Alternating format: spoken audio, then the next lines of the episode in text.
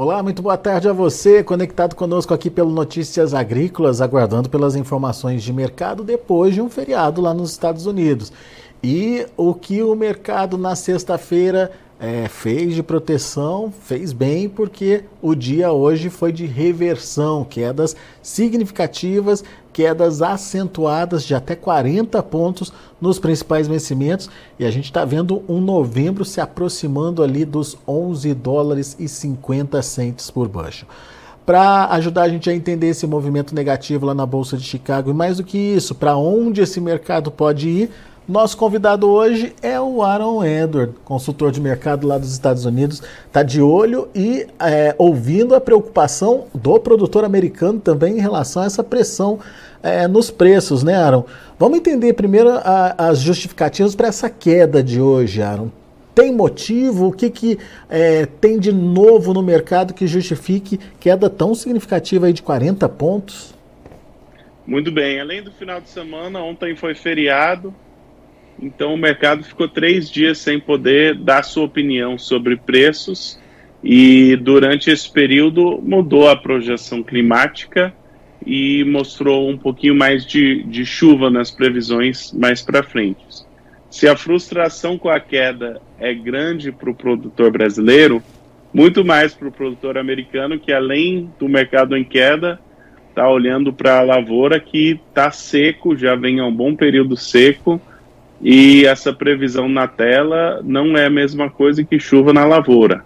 Então nós estamos numa posição, não falei com ninguém que já antecipa prejuízos de excesso de é, seca, né, sem falta de chuva, mas vários já estão achando que se não vier uma chuva dentro de 7 a 10 dias já vai ter prejuízo na lavoura. Então é o famoso weather market, né, mercado climático teve uma recuperação na, no fim da última semana e devolveu é, grande parte disso, dependendo do contrato, devolveu tudo hoje. Então, é, esse, isso, é, o, esse isso, é o quadro. Isso que você está dizendo é importante, Aaron, é, porque é, uma coisa é a realidade das lavouras, outra coisa é a expectativa do mercado, né? O mercado trabalha com expectativa e olhando para o mapa ele já é, entende que essas chuvas podem de alguma forma beneficiar essa lavoura que está seca. Na cabeça do produtor, não. Na cabeça do produtor, ele está olhando o que está acontecendo ali na propriedade dele e está bastante preocupado, né? Se essa chuva não vier, se essa chuva projetada aí para os próximos 7, 10 dias aí não acontecer, já tem perda de potencial produtivo na avaliação de vocês? A minha opinião é, é que sim, e não, não, nem diria a minha opinião. Estou repetindo coisas que eu ouvi de produtores em vários estados aqui dos Estados Unidos. Eles falaram: olha, por enquanto a minha lavoura está ok. Está é, seco, está com estresse, mas está ok. Mas não aguenta mais sete dias, não aguenta mais dez dias, dependendo da região e condição de, de cada um, varia, né? Mas se essa altura da semana que vem, ou meio da semana que vem, ainda não vieram as chuvas necessárias, eu, eu creio sim que nós vamos estar falando de prejuízo e perda real, perda de potencial produtivo da lavoura norte-americana. Portanto, mais do que nunca acompanhar os mapas climáticos é fundamental e mais do que acompanhar é entender se essas chuvas se concretizam ou não nas lavouras produtoras, né? Exatamente, exatamente. Ah, e região é região, então é, se olhar, por exemplo, 8 a 15 dias, parece que grande parte vai ter chuvas. Mas isso é uma mudança de, do, das previsões de sexta-feira que algumas partes críticas não tinham. Então, cada dia é, mudam essas previsões climáticas e mudam as expectativas da lavoura. Então, do quadro da oferta, é o que a gente sempre fala, né? Plantar e colher não é a mesma coisa, essa safra não está garantida, é, mas é de, de dia em dia, de semana em semana, a rodada hoje é que a previsão está trazendo chuva, mas a, o, a lavoura está seca. É. Agora, Aaron, isso é do lado da oferta. Agora, você estava me contando que do lado da demanda também tem uma preocupação é, justamente porque os Estados Unidos não estão conseguindo cumprir aí o, o, as perspectivas né, de, de exportação, principalmente. Impor, mercado interno está ok, mas me parece que exportação tá, o pessoal está meio preocupado aí. Exatamente. O mercado doméstico está sólido, a expectativa é de crescimento contínuo ao longo dos anos, mas é, cerca de metade da soja norte-americana é exportada. Então, sem o mercado de exportação, você tem um problemão. Os estoques da safra velha estão baixos e as exportações não foram excelentes, mas ok. Mas se olhar mais para frente, por exemplo, o contrato de novembro que mencionou, já é a safra nova, já é a safra que está sendo plantada, que está seca. E para a safra nova dos Estados Unidos, não tem quase nada, assim, está muito fraco o ritmo de exportação, até porque o Brasil ainda tem muita soja. Então, tem que, olhando essa semana, a história principal é o clima, mas olhando para os próximos meses, para uma recuperação de preço, nós vamos ter que ver uma, uma recuperação, os compradores dispostos a pagar mais, né? recuperação de demanda não só em volume, mas aquela urgência de, estar disposto a pagar mais. Mas você vê essa possibilidade vinda principalmente da China, que é o grande comprador de soja do mundo? Com certeza é possível, mas hoje nós estamos numa situação em que tem esses excessos de estoque no Brasil. Então, é, se o Brasil não tem tanta, tanto poder de barganha de segurar essa safra em função de logística, em função do crédito um pouco mais caro, o comprador está achando que vai conseguir essa soja barata do Brasil se for paciente.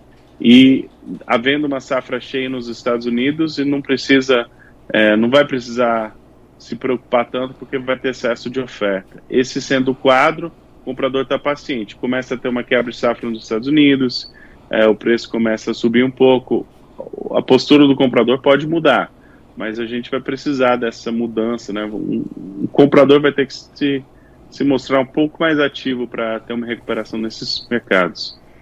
Além dessa paciência, né, que você colocou aí, é, estratégia de compra, né, Aaron, que, que você colocou aí, tem algum fator também ligado à menor demanda chinesa, uma preocupação com a menor demanda chinesa? Pros, eu diria para os Estados Unidos com certeza, para o Brasil menos, porque é, a China dá preferência para o mercado brasileiro.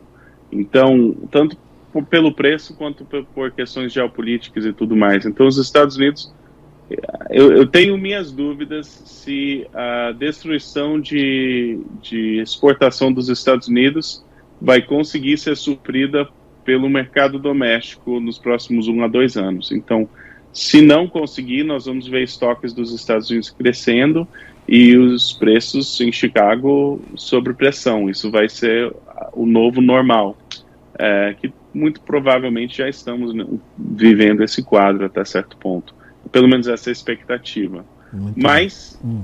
o, é, é aquela transição complicada, que o estoque de a safra velha de soja norte-americana ainda é curta, ainda não tem muita soja. Então, se tiver algum tropeço na produção e o comprador entrar, a gente ainda pode ter uma recuperação, não é impossível, mas esse, esse otimismo tem que ficar cada vez mais compassado, né? cada vez mais prudente. assim. Muito bem. Agora, o que, que você vê de diferente é, em termos de negócios da safra é, americana e negócios da safra brasileira? É, a, a, urgência de, de negociação é diferente, Aaron? Exatamente. O, a soja, falar tem muita soja ou tem pouca soja? Depende de qual período que você está projetando e qual região. Então, por exemplo, soja nos Estados Unidos disponível para esmagadora. Tem pouquíssima soja. Soja no Brasil disponível. Tem bastante soja.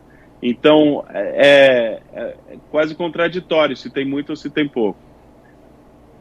É, em relação ao horizonte de tempo, hoje a soja que tem é a soja no Brasil. Mas a partir da safra norte-americana, a expectativa é que vai ter muita soja no Brasil e muita soja nos Estados Unidos. Então, isso é essa incerteza que nós não, não esse é o, a certeza que nós não temos, né, ou a incerteza é justamente o tamanho da safra norte-americana e o tamanho da demanda mais para frente, né, um horizonte de tempo de setembro, outubro, novembro. E, e talvez até a própria pressão é, de oferta aqui no Brasil por conta da disputa que a soja vai ter aí com o milho a partir de agora, de, de junho, julho, né? Com a entrada do milho aí e a necessidade de buscar espaço para armazenar essa soja, né? Ou milho. Exatamente, exatamente. E só complementando isso, né, soja e milho, ah, o mercado de milho teve também queda, mas conseguiu uma certa reação. O boi gordo reagiu um pouco. E eu acho que parte da pressão de venda que nós vimos na soja hoje foram vendas por produtores brasileiros com o mercado fechado, que teve que fazer o hedge hoje quando abriu o mercado. Então, se isso foi o caso, a gente pode ter, pode ser que é uma pressão de queda de hoje que rapidamente recupera, né? Tinha hedge para fazer, foi feito, caiu, e a gente pode ver uma recuperação, mas é um mercado para uh, o quem quer ter uma leitura autista precisa ter muita cautela nesse mercado, porque o mercado da soja está com muitos sintomas pesados, né, muitos sintomas baixistas. Pelo, pelo que eu estou entendendo, você não está muito animado aí com uma reversão de tendência, não, né? O preço, olha a diferença entre o preço de julho e o preço de novembro. Então, o preço no mercado doméstico para o produtor brasileiro, entre prêmio e câmbio, eu, eu antecipo uma certa é, estabilidade entre o câmbio e o prêmio em Chicago de oferecer um preço em reais que até certo ponto é justificado. Por quê? Porque o produtor que segurou soja até agora é um produtor que conseguiu passar toda a safra, está bem capitalizado. Alguma hora ele vai abrir mão desse inventário, mas ele sabe que a nível mundial não tem muita soja, o mundo ainda precisa de soja e ele tem soja. Então, uma sustentação dos preços no Brasil, eu acho que é muito possível entre o prêmio e câmbio. Agora, para Chicago, nós vamos ter que ter algum choque de demanda ou choque climático mais intensivo para a gente ter uma recuperação maior em Chicago. Muito bem. Ou seja, do, do, tripé de formação de preços no Brasil, algumas possibilidades viriam de prêmio e de câmbio, mas uh, o outro ponto de, de formação de preço que é Chicago, esse está mais difícil. Precisa daí ter, de fato, ou uma perda americana ou um avanço de demanda, uma demanda mais agressiva aí, seja por parte dos chineses, ou enfim, uma demanda que enxugue aí a oferta americana, certo? Exatamente. E voltando para o começo da entrevista, a história pode ser a oposta daqui a uma semana. Se faltar chuva, já aconteceu. É. Né? Então é, é, um mercado que ele se movimenta muito rapidamente. É, que é esse mercado climático. Então, assim, cada semana muda muita coisa. Mas a leitura hoje é essa.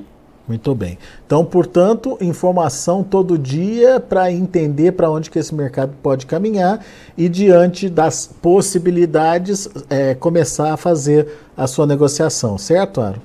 Sim, isso mesmo. Boa. Meu amigo, obrigado mais uma vez pela participação conosco aqui no Notícias Agrícolas. Volte sempre. Abraço. Abraço para você. Tá aí Aaron Edward, direto lá dos Estados Unidos, trazendo as informações do mercado. Dois fatores importantes fazendo o mercado é, cair forte. Sinalização de chuva aí nos próximos 7 a 10 dias lá nos Estados Unidos, ou melhor, de 8 a 15 dias. Ah, no entanto, o Aaron lembrou é, bem na sexta-feira não tinha essa chuva aparecendo nos mapas. Agora tem essa chuva, mas e se ela não acontecer? Se não acontecer, daí começa a ser problema para o produtor americano. Por enquanto ele não contabiliza a perda, segundo o Aaron, mas mais uma semana sem chuva lá nos Estados Unidos já pode começar a afetar o, o potencial produtivo do produtor por lá.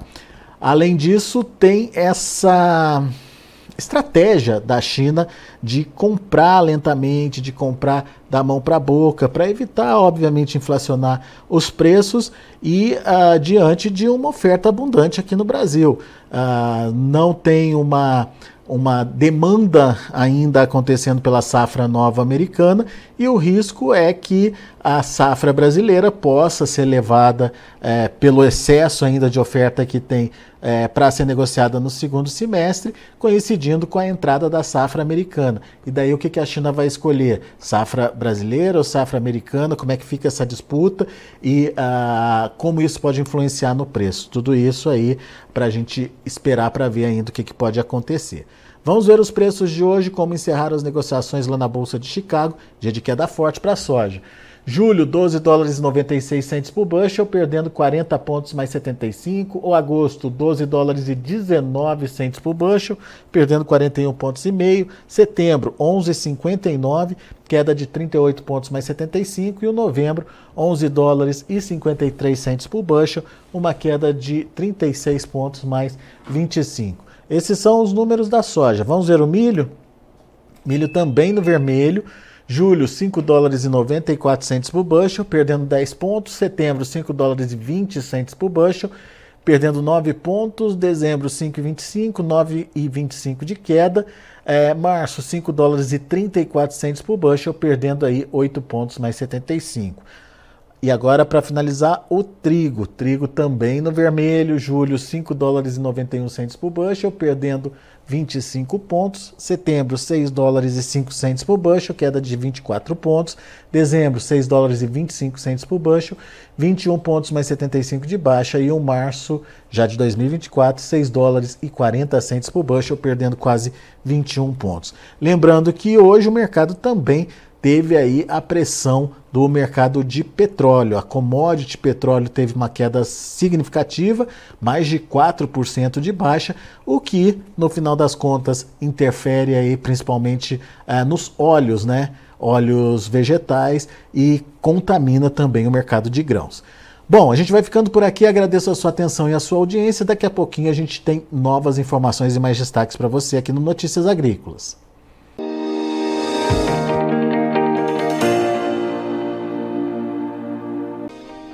Se inscreva em nossas mídias sociais. No Facebook, Notícias Agrícolas. No Instagram, arroba Notícias Agrícolas. E em nosso Twitter, arroba Norteagri. E para não perder nenhum vídeo, não se esqueça de nos acompanhar no YouTube e na Twitch Notícias Agrícolas Oficial.